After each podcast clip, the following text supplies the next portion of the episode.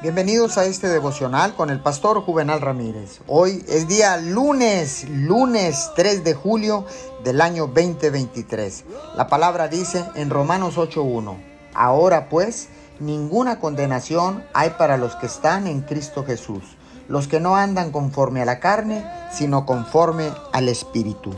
Nosotros, eh, los que decimos ser hijos de Dios, nos juzgamos unos a otros y muchas veces a nosotros mismos y lo hacemos a la ligera.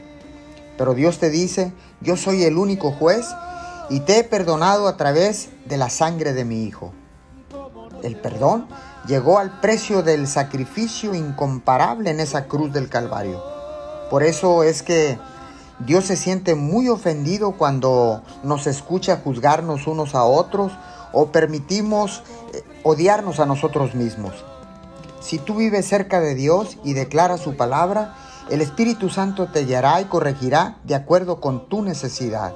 No hay condenación para los que me pertenecen. Señor, gracias, porque ahora sé que ya no hay condenación, que tú nos has perdonado a través de la muerte de tu Hijo amado Jesús en esa cruz del Calvario. Recibo ese perdón, Señor, y declaro, declaro en estos momentos no juzgar a nadie ni a mí mismo. En el nombre poderoso de Jesús, te damos gracias. Amén y amén.